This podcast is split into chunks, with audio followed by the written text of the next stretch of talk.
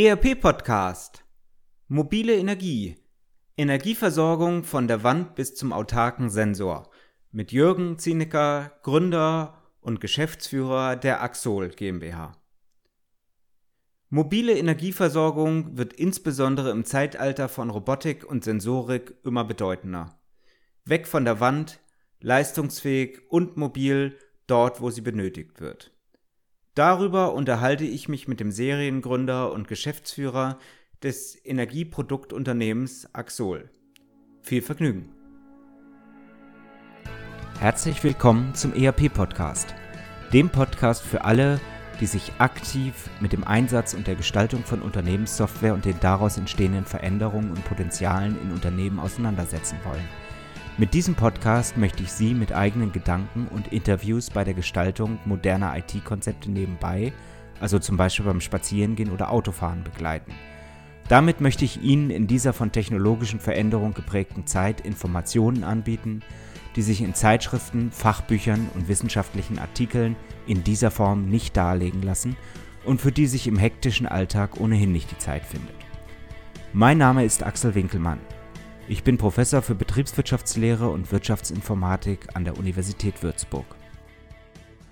Herzlich willkommen zurück zum ERP-Podcast. Eine von vielen spannenden Interviewfolgen. Heute habe ich jemanden eingeladen, der ja fast ein bunter Hund ist, möchte ich sagen. Er hat, äh, er ist Seriengründer, er hat ganz viel Erfahrung gesammelt, äh, kommend eigentlich aus den Ingenieurswissenschaften und ich möchte mich heute mit Jürgen Zinnecker ein bisschen unterhalten über das Thema Energie. Ähm, auf den ersten Blick hat das nicht so viel mit ERP zu tun, aber ERP hat immer mehr mit IoT zu tun und IoT hat natürlich immer mehr mit Energiequellen, Energieversorgung zu tun. Darüber werden wir heute ein bisschen sprechen. Ich freue mich, dass er sich die Zeit genommen hat. Herzlich willkommen bei uns im ERP-Podcast. Herzlich willkommen, Jürgen Zinecker. Hallo, Herr Professor Winkelmann. Freut mich sehr, dass wir uns heute unterhalten können. Jetzt habe ich Sie nur ganz kurz anmoderiert. Jetzt ähm, ist das Ihre Chance, aber auch bitte Verpflichtung, ein bisschen was über Sie zu erzählen. Wer ist der Mensch Jürgen Zinnecker? Okay, gerne. Der Jürgen Zinnecker ist Geschäftsführer der Axol GmbH, hat in Würzburg, München und Stanford studiert und kommt aus den Ingenieurwissenschaften und ja, ich habe mittlerweile mehrere Firmen gegründet, die meisten auch erfolgreich am Leben und ähm, dabei auch zwei Börsengänge hinter mich gebracht. Und äh, jetzt bin ich für die Geschäftsführung, also Finanzen, technische Weiterentwicklung, Strategie in der Axol GmbH tätig. Mhm. Ich glaube, Eins ihrer ersten Unternehmen, das sie mitgegründet haben, war die Navigon. Das ist wahrscheinlich eins der Unternehmen, die man bei Ihnen am meisten kennt. Vielleicht können Sie ein bisschen was zu Ihrem Werdegang sagen. Die Navigon ist natürlich, also ist glaube ich das bekannteste Unternehmen, ähm, wird jeder vielleicht auch noch zumindest erinnern können, das waren die Navigationssysteme, die es hauptsächlich bei Medion, also beim Aldi gab, als Nachrüst Einheit mobile Navigation fürs Fahrzeug. Ähm, das war so die, die, die äh, Oberkante dessen, äh, wo die Firma hinkommen konnte. Gegründet wurde sie aus einem ganz einfachen Grund. Ich war bei einem amerikanischen Unternehmen, Trimble Navigation, und das war mit Navigationssystemen auf, GPS-Basis ähm, befasst. Dort habe ich äh, meine Meriten in dem Bereich äh, Ingenieurstechnologie in dem Thema ähm,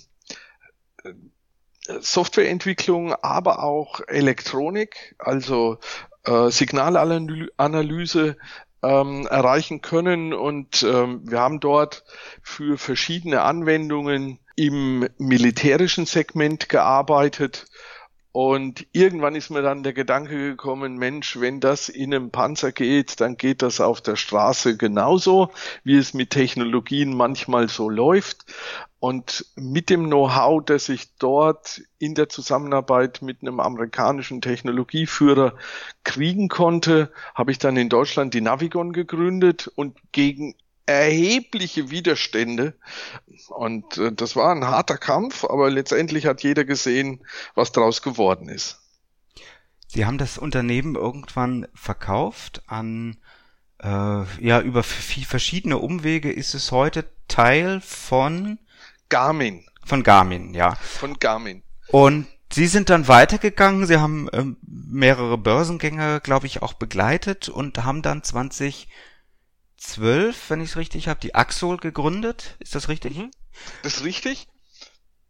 Und die ist eigentlich eine Ausgründung aus einem äh, Softwareunternehmen ähm, im Bereich Branchenlösung, ERP-Branchenlösung im Bauelemente-Sektor. Das ist die Adulo in Hedstadt. Ähm, dort haben wir uns mit Bauelementen befasst ähm, und der, die, der Sektor äh, Solarenergie, also das, was wir auf den Einfamilienhäusern oben drauf sehen, das war dort damals ein Teil dessen, was wir zusätzlich bedienen wollten. Und diesen Sektor haben wir dann aber rausgelöst in eine eigene Gesellschaft, nämlich die Axol, weil es sich von der äh, von den Bauelementen einfach stark wegentwickelt hat und äh, in Richtung Mobilität ging und deshalb ausgegründet, zwölf, dann haben wir ein bisschen Pause gelassen und so richtig eingestiegen in die Entwicklung sind wir dann ähm, um 2015 und das hatte einen ganz einfachen Grund. Ein Freund von mir beliefert ähm, die Vereinten Nationen mit äh, Labortechnik, die haben damals Ebola-Krise gehabt und äh, die Labortechnik hat vor Ort nicht funktioniert und da haben sie gesagt, Mensch, du machst doch Solartechnik, könnten wir nicht irgendwie Strom dahin bringen über Solarapplikationen? Und so ging's los, so haben wir angefangen. Das heißt, wir haben mit Ihnen jetzt jemanden, der sowohl die Software, die ERP-Welt kennt, als auch die Solar- und Energiewelt, was das äh, heutige Thema natürlich mit Ihnen als Gesprächspartner sehr, sehr spannend macht. Die Axol hat sich das Ziel gesetzt, Energie dahin zu bringen, wo keine Energie zurzeit ist.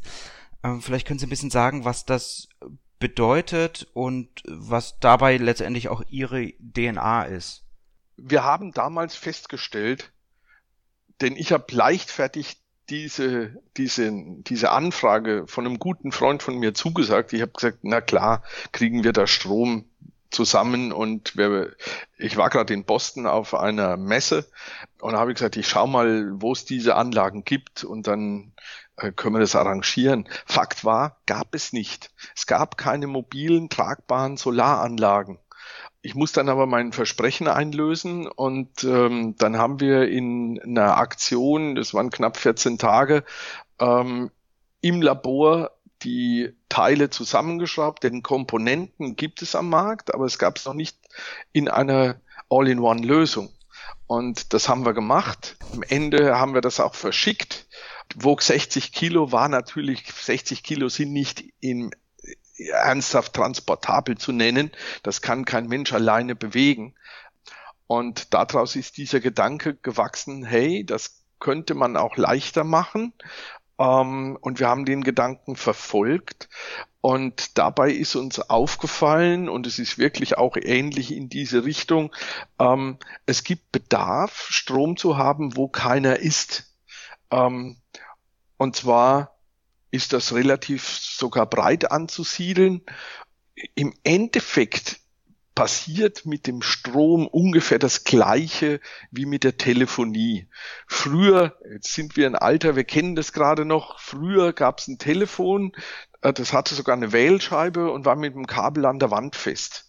Und dann kam der Punkt, dann gab es Mobiltelefonie, das war ein, wie hieß es, C-Netz-Telefon, das war Aktenkoffer groß 10, 15 Kilo schwer fürs Auto. Da hat jeder gesagt, für was braucht man sowas? Ich habe doch ein Telefon zu Hause. Das, was ich telefonieren muss, mache ich da. Was da passiert ist, haben wir auch alle gelernt. Und die DNA der Axol ist, wir machen Strom mobil. Und zwar genauso wie die Telefonie. Zum täglichen Benutzen überall ohne Kabel. Das ist unser Ziel. Mhm. Ähm, und ihr originäres Produkt Arway mhm. kommt genau aus, aus diesem Anwendungsszenario, dass Sie gesagt haben, in Afrika, die brauchen in den Notzelten, brauchen sie Strom. Ja, da kommt es eigentlich her. Das war diese Initialzündung, die wir damals hatten. Ähm, und wir haben dann natürlich auch einen Markt untersucht. Dort waren wir zum Beispiel bei dem Jürgen Schwarz, das ist der oberste Produktmanager von Obi und haben gefragt, Mensch, könnte sowas, könnte man sowas im Obi brauchen, über den Obi vermarkten?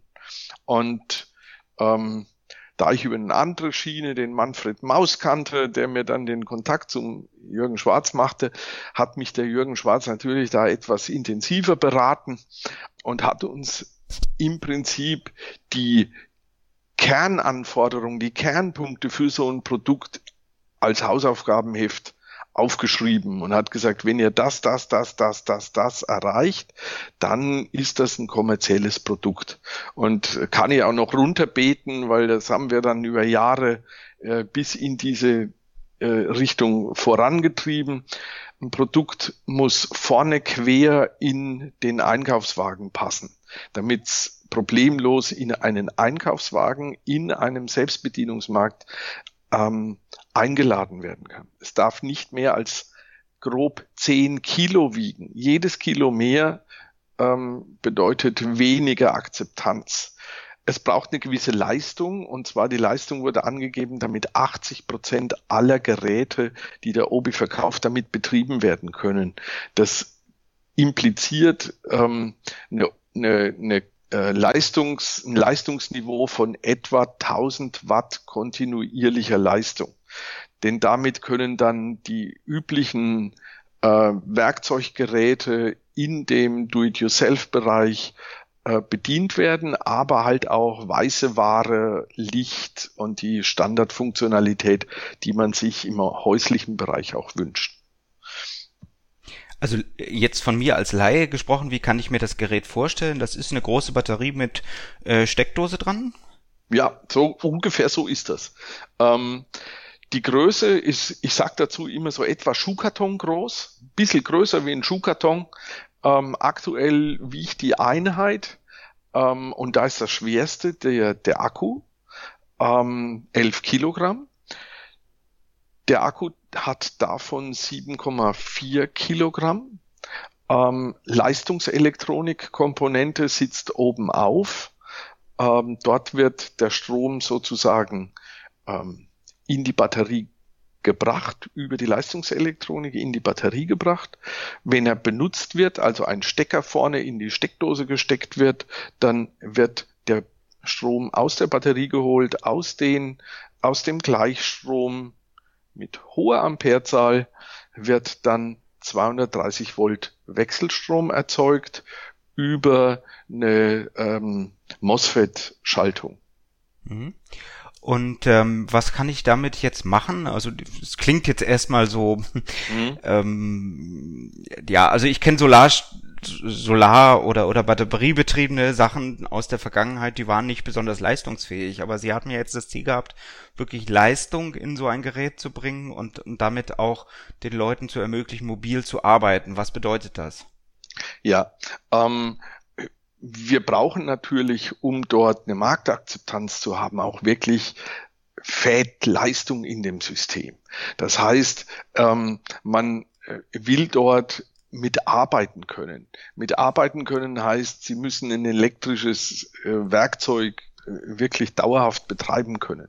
Also ähm, wir können die, die, die Akkueinheiten auch stacken.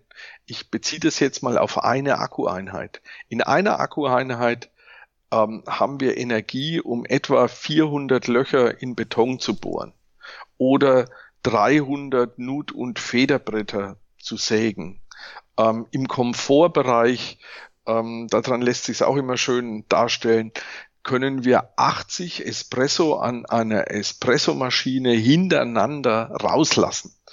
Ähm, das sind Leistungsdaten, die, die geben so ein so ein Bedarf schon mal, die können so einen Bedarf abdecken. Das heißt, wenn jemand arbeitet mit einer Bohrmaschine, bis der 400 Löcher bohrt im Beton, da ist der Tag schon ziemlich rum. Vielleicht schafft das gar nicht in einem. Und über Nacht wird das System wieder geladen, entweder an der Steckdose oder tagsüber via Solarpanel auf dem Fahrzeugdach. Das, wo wird das benutzt? Ich, ich greife mal einer Frage vor, Herr Professor Winkelmann. Für was braucht man sowas denn? Ich habe schon mal Bohrmaschine genannt. Ähm, Jetzt Bohrmaschine könnte man sagen, wenn ich irgendwo in der Garage bin, habe ich doch auch eine Steckdose. Das stimmt soweit. Aber Sie haben auch Anwendungen, zum Beispiel im Neubau, wenn noch keine Installation verlegt ist. Und dort haben Sie trotzdem Handwerksarbeiten. Das heißt, dort kommen Handwerker hin und arbeiten. Ähm, die haben dort aktuell im Start der Baustelle einfach noch keinen Strom. Jetzt kommen die mit ihrem Montagefahrzeug. Auf dem Montagefahrzeug oben liegt eine Folie, Solarfolie, die ist auf dem Dach angebracht. Im Fahrzeug haben sie einen unserer Aways, der wird tagsüber, das Fahrzeug steht sowieso meistens draußen, tagsüber über die Sonne geladen. Wenn der gebraucht wird, nimmt man ihn einfach mit. Was heißt gebraucht? Auf der Baustelle wollen sie, ich weiß nicht, Verputz in so einem Kübel rühren und haben so eine Bohrmaschine als Rührmaschine dafür. Sie können ähm, Trockenbauer haben wir einige als Kunden, die sagen, ich brauche das frühst zum Licht machen. Ich kann früh eine Stunde eher arbeiten und abends eine Stunde länger. Dadurch amortisiert sich das Gerät ultra schnell und alle auf der Baustelle fragen mich, wo ich den Strom her habe und wollen auch welchen. So, das sind so Anwendungen im Handwerksbereich. Dann natürlich Freizeit.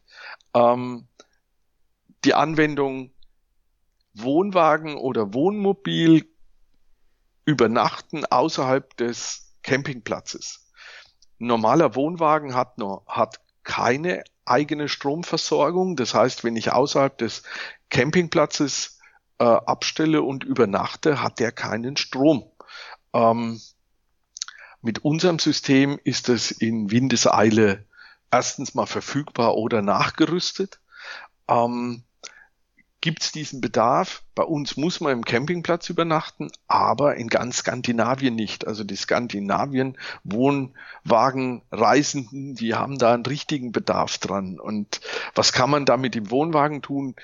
Alles, was sie am Campingplatz auch können. Fernseh gucken, Licht machen, ähm, auch eine Espressomaschine betreiben. Dann immer ein Faktor. Die das soll nicht chauvinistisch klingen, aber ein echter Faktor, den wir zurückgemeldet kriegen, man kann die Haare föhnen. Das scheint wirklich eine ganz wichtige Funktion zu sein.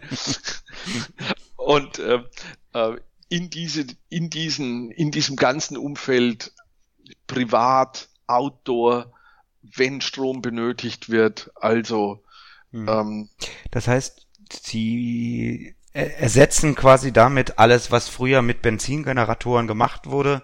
Also gerade beim Thema Public Viewing leuchtet es mir ein, dass man nicht im Hintergrund irgendwie permanent äh, das Benzinaggregat äh, hören möchte, was dort entsprechend für Strom sorgt. Ja, also erstens mal geht's natürlich darum, ähm, Strom dahin zu bringen. Das zweite, ja, wir substituieren ganz klar Benzinaggregate oder darf man aber auch nicht vergessen, das sehr lange Verlängerungskabel. Ähm, wir haben Beispiel Dachdecker sind Kunden von uns, die sagen, ich will einen, ich will Arbeiten auf dem Dach machen, dazu brauche ich häufig Strom. Jetzt, wenn das ein vier-, fünfstöckiges Gebäude ist, dann haben die ein wirkliches Getue, bis sie diese ewig lange Stromleitung da oben haben. Das heißt, die haben Rüstzeiten nur für den Strom von einer halben Stunde, Stunde und brauchen oben für eine Viertel oder halbe Stunde gerade mal Strom, weil sie zum Beispiel eine Dachfolie kleben müssen. Und äh, das wird mit so einem Heißluftföhn beziehungsweise Kleberoboter gemacht.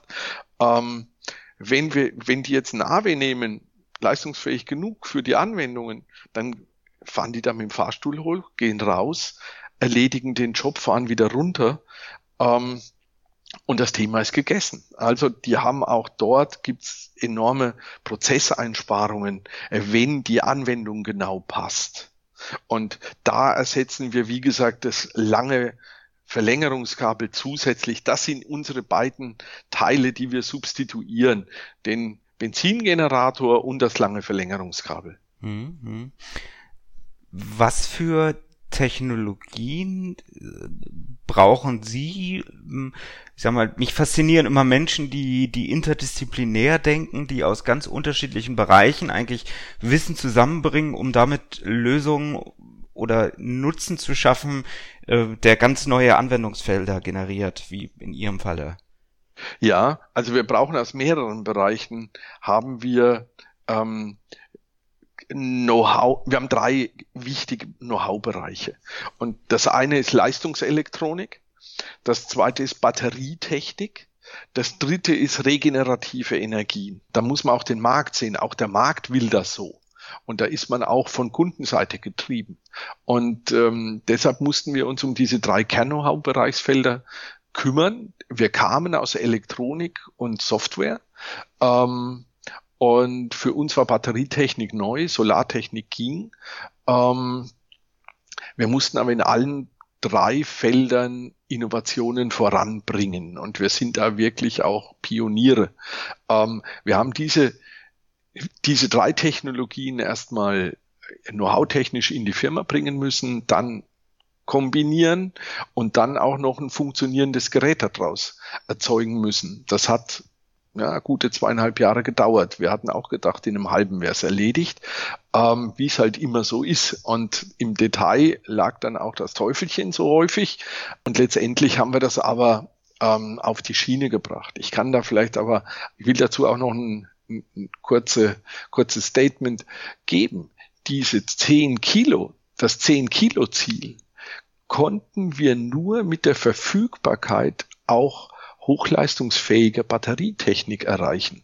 Mhm. Auf Bleisäurebasis war unter 30 Kilo nicht machbar in unserem Leistungsspektrum, das wir erreichen mussten. Das heißt, wir mussten auch diese ähm, Konvergenz dieser Technologien, da mussten wir auch zum richtigen Zeitpunkt den richtigen Zeitpunkt kriegen, und umsetzen. Und das hat uns natürlich dazu geholfen, da einer der ersten weltweit sein zu können, der diese Technologie so umgesetzt hat in der Leistung und der Gewichtsklasse. Das haben wir gemacht. Ähm, da spielt für uns aktuell Lithiumbatterien eine große Rolle, hohe im Vergleich zu Blei, hohe Energiedichte bei kleinem Gewicht. Mhm. Ich würde gerne noch mal einen Schritt zurückgehen. Ähm, vielleicht um das auch den Zuhörern noch mal deutlich zu machen. Sie haben auf Ihrer Webseite von Axol, wir verlinken das auch im Bereich Medien, haben Sie so ein nettes Konzert mitten in den Weinbergen, also da, wo wirklich keinerlei Strom ist. Sie haben Solarpanel aufgebaut, Sie haben äh, ihre Stromgeneratoren beziehungsweise ihre, ihre Speichertechnologie genutzt. Können Sie ein bisschen was erzählen zu diesem Konzert, weil das ist ja schon etwas Ungewöhnliches, auch im Marketing äh, so einen, einen tollen Event zu treiben. Ja, und ähm, das ist eine wirklich äh, klasse Geschichte, denn die Technische Hochschule Bingen kam auf uns zu und hat gesagt, hey, wir wollen das erste Popkonzert mit Solarenergie veranstalten als Studienarbeit. Und wir haben uns dort dann ähm, in dem Bereich mit dem Professor und den Studenten hingesetzt und haben das konzeptioniert. Und das wurde auch umgesetzt. Und das, was Sie dort bei uns verlinkt auch sehen, war sogar eine Fernsehaufnahme, des, denn die Band hatte den ähm, Nachwuchswettbewerb in Deutschland für Pop gewonnen und das wurde gleich der Videoclip und mit Sound äh, dort aufgenommen. Der Hintergrund, wir haben das natürlich geschafft, wir haben es auch ein bisschen überpowered in der Auslegung, damit wir auch sicher gehen konnten ähm, und haben dort mehrere Systeme genutzt. Wir haben dort auch neben dem Sound, also die ähm, Instrumente, die Lautsprecher, ähm, die Soundaussteuerung, aber auch äh, Getränkekühlung und Licht und was es sonst noch drumherum gebraucht hat, haben wir alles mit Strom versorgt. Und zwar vor Ort über jetzt ein Solarpanel Array, das wir dort aus, ausgelegt haben, auch direkt äh, geerntet und direkt umgewandelt und für die Nacht zusätzlich gespeichert, ähm, dass wir dort auch in die Dunkelheit hinein ähm, das äh, Konzert auch weiter bedienen konnten. Hintergrund dabei, da kommt jetzt noch, äh, da ist noch eine Beauty in der Story. Wir haben in der Umwandlung über unsere Technologie, also aus Batteriestrom Wechselstrom zu machen, da machen wir 80 Kilohertz getaktet eine sehr saubere Sinuswelle für den Wechselstrom. Sehr sauber. Und der Effekt, der dabei entstand, ist, die Aussteuerung der Instrumente und die Qualität, die dann auf die Lautsprecher kam, des Sounds, die war außerordentlich gut. Und das wurde natürlich von der Hochschule auch alles äh, messtechnisch begleitet und dokumentiert und ähm, Kommentar da drin, die Stromqualität in dieser Anwendung war hervorragend, auch gemessen, auch in Protokollen festgehalten. Der Professor war ganz begeistert und äh, der Toningenieur hat gesagt, so schnell hat er noch nie äh, eine Band ausgesteuert, wie in dem Fall. Und das Panorama gab's kostenlos dazu, ja? ja, das, das war fürs Fernsehen. ähm, das war fürs Fernsehen. We Are Rome hat da, und die haben ja auch einen schönen, Song, schönen Song gemacht, hat das ganz gut abgeliefert und der äußere Rahmen hat gepasst. Jetzt war es da auch noch richtig sonnig und wir haben es aber so ausgelegt gehabt, selbst wenn es wolkig und geregnet hätte, hätte unser System funktioniert und die hätten ihren, ihre, ähm, ihren Song machen können. Und äh, deswegen aber auch ein relativ großes Array, das Sie dort auch im Video sehen. Mhm. Also für die, die es nicht sehen, riesen Lautsprecherboxen, eine komplette Band mit allen elektronischem Equipment, äh, was damit einhergeht ähm, für äh, Musik, für Beschallung und so weiter und so fort. Das ist, ähm, wenn man sich das anschaut, Wahnsinn, was, was heute schon mit äh, der entsprechenden Energietechnologie an, an solchen Stellen auch möglich ist. Ich würde für heute gerne mal ein Wrap-up machen, äh, weil wir so bei meiner magischen Grenze von einer halben Stunde wieder sind. Ich würde das Thema gerne aber vertiefen und zwar würde ich gerne mit Ihnen mal reingehen. Sie haben vorhin gesagt, ähm, Sie sind von 60 Kilo runtergekommen auf 10, 11 Kilo. Sie sind in der Lage, heute an entlegensten Orten irgendwo in den Weinbergen ähm, Strom in entsprechender Menge auch äh, zu produzieren. Wir gehen natürlich immer mehr in die in die Miniaturisierung rein, in die Verkleinerung. Wir kommen in die Welt der autonomen äh, Robotik oder oder oder Mechanik. Ähm, wir kommen in die Welt, wo wir auch zunehmend Sensoren in Produkte verbauen, die natürlich entsprechend Strom brauchen, auch für unsere ERP-Systeme oder MES. Ähm, da würde ich gerne nächste Woche Sie nochmal einladen, mit mir ein bisschen in Medias Res zu gehen, wenn das für Sie okay ist. Ja, na, natürlich bin ich da dabei und das ist auch genau die nächste Richtung, in der wir entwickeln. Dann freue ich mich und sage für heute ganz herzlichen Dank und Herr Zenecker, wir sprechen uns nächste Woche wieder. Herzlichen Dank. Danke Ihnen, bis dahin.